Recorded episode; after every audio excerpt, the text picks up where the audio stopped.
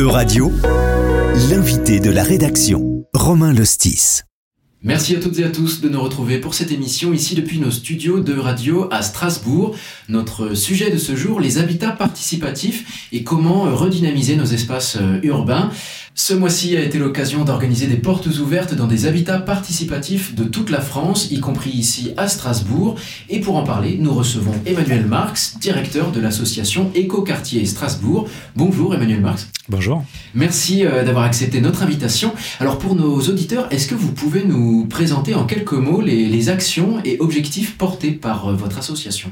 Alors l'association Écoquartier Strasbourg a un peu plus de 20 ans. Euh, elle a pour vocation en fait de soutenir la, transformation de nos modes de vie vers plus de, de durabilité, de soutenabilité pour l'environnement et aussi pour, pour y intégrer une dimension plus solidaire et citoyenne.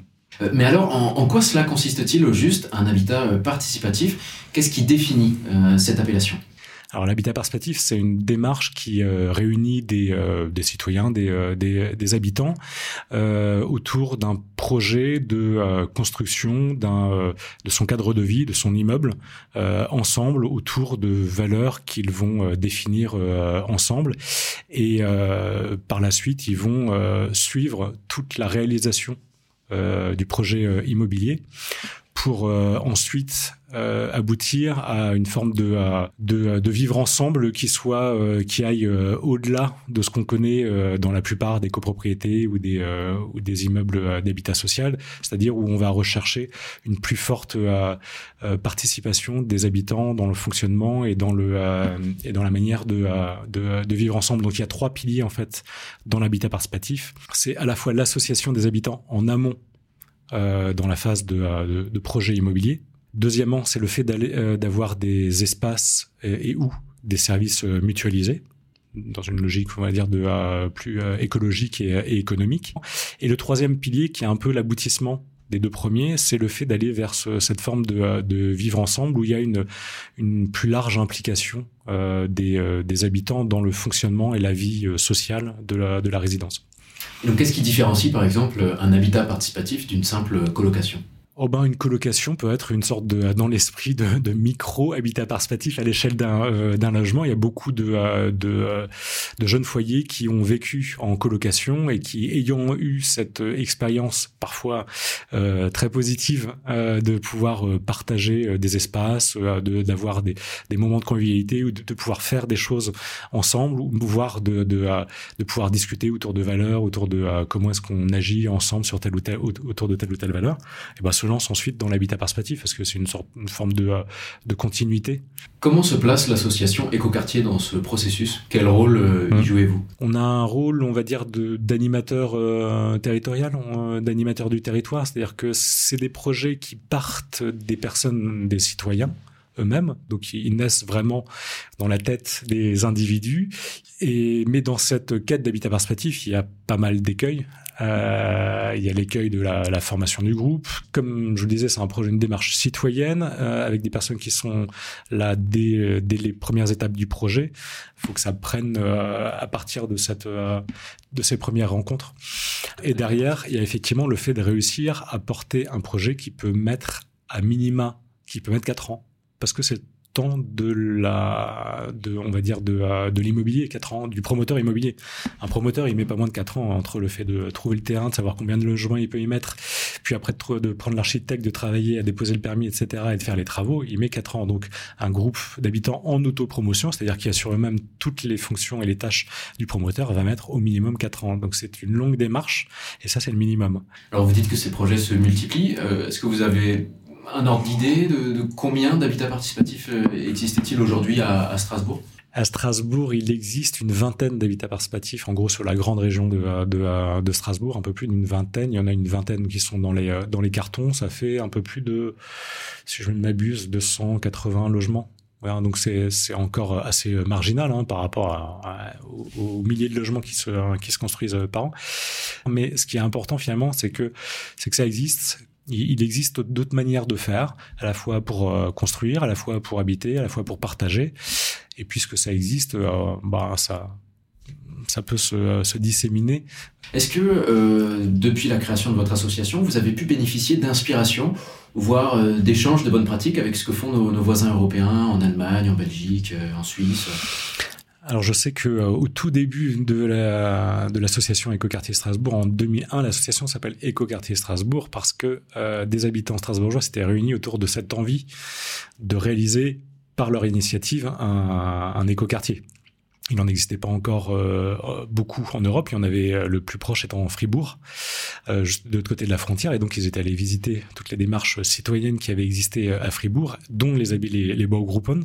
Et donc, ils s'étaient inspirés de cette notion de Baugruppen pour se dire, bah, nous aussi, on a envie de, de se lancer dans des projets de de construction euh, entre habitants. Finalement, euh, écoquartier, c'est un peu trop ambitieux euh, pour des habitants de se lancer dans l'organisation, l'aménagement d'un quartier. De toute façon, des habitants qui se mêlent d'urbanisme en France, il y a 20 ans. Alors déjà aujourd'hui c'est compliqué, mais alors, il y a 20 ans c'était encore plus compliqué. Donc se, se réunir autour d'une notion de micro-écoquartier à l'échelle d'une résidence, c'est ça qui a donné finalement le premier immeuble en, en autopromotion à Strasbourg, qui est l'immeuble écologie euh, au, au Neudorf. Et, euh, et, donc là, c'était largement inspiré à la fois du phénomène euh, écoquartier en Allemagne, à Fribourg, et à la fois des, des Baugruppen, donc des des projets d'habitat participatif également euh, en Allemagne. Ensuite, euh, ça va que euh, les, exemples euh, belges nous ont inspiré plus dans, dans, un dans un deuxième temps, plus sur la notion d'habitat en Belgique qu'ils appellent les habitats participatifs, des habitats groupés, et ils travaillent beaucoup autour de la notion d'habitat groupé solidaire parce qu'il y a un très fort, il y a pas, il y a moins de cloisonnement dans les métiers en Belgique entre les métiers de l'habitat, de l'urbanisme et du travail social. Et donc, il y a beaucoup de travailleurs sociaux qui, euh, ben voilà, en étant embarqués dans des euh, dans des projets avec leurs euh, usagers, bénéficiaires, autres euh, habitants, et ben construisent des, des habitats qui répondent mieux à leurs besoins spécifiques. Ça peut être des personnes traumatisées crâniens, ça peut des personnes avec des déficiences moteurs ou psychologiques ou avec des, problématiques de désaffiliation sociale. Et donc se forment des habitats groupés solidaires. Et c'est vrai que ça inspire un, euh, certain nombre aussi de, projets en, France euh, qui, auraient émergé certainement sans, sans cela. Mais c'est vrai qu'en Belgique, euh, il y en a vraiment pléthore. Donc c'est les, les, deux grandes. Après, les coopératives d'habitants, c'est aussi un, autre exemple. Donc là, c'est un, un, modèle anti-spéculatif de, euh, des habitats participatifs qui vient beaucoup de Suisse, qui existe aussi beaucoup en Allemagne. Et donc, c'est un modèle où il n'y a pas de propriété individuelle. La, coopérative d'habitants est une, propriété collective de l'ensemble des locataires, euh, l'ensemble de ces locataires. C'est-à-dire que quand vous participez à une coopérative d'habitants, vous construisez une société qui va euh, réaliser l'opération et qui ensuite va gérer le bâtiment. Et vous êtes à la fois euh, sociétaire vous avez des parts dans cette coopérative et en même temps vous en êtes locataire d'un de ces logements. Voilà, donc euh, c'est une logique euh, et donc ça permet de décrocher ces biens totalement du marché et de produire une offre euh, non spéculative dans le marché immobilier. Donc, et, et, pourquoi euh, vous n'avez pas voulu, par exemple, déployer ce type de modèle euh, ici à Strasbourg?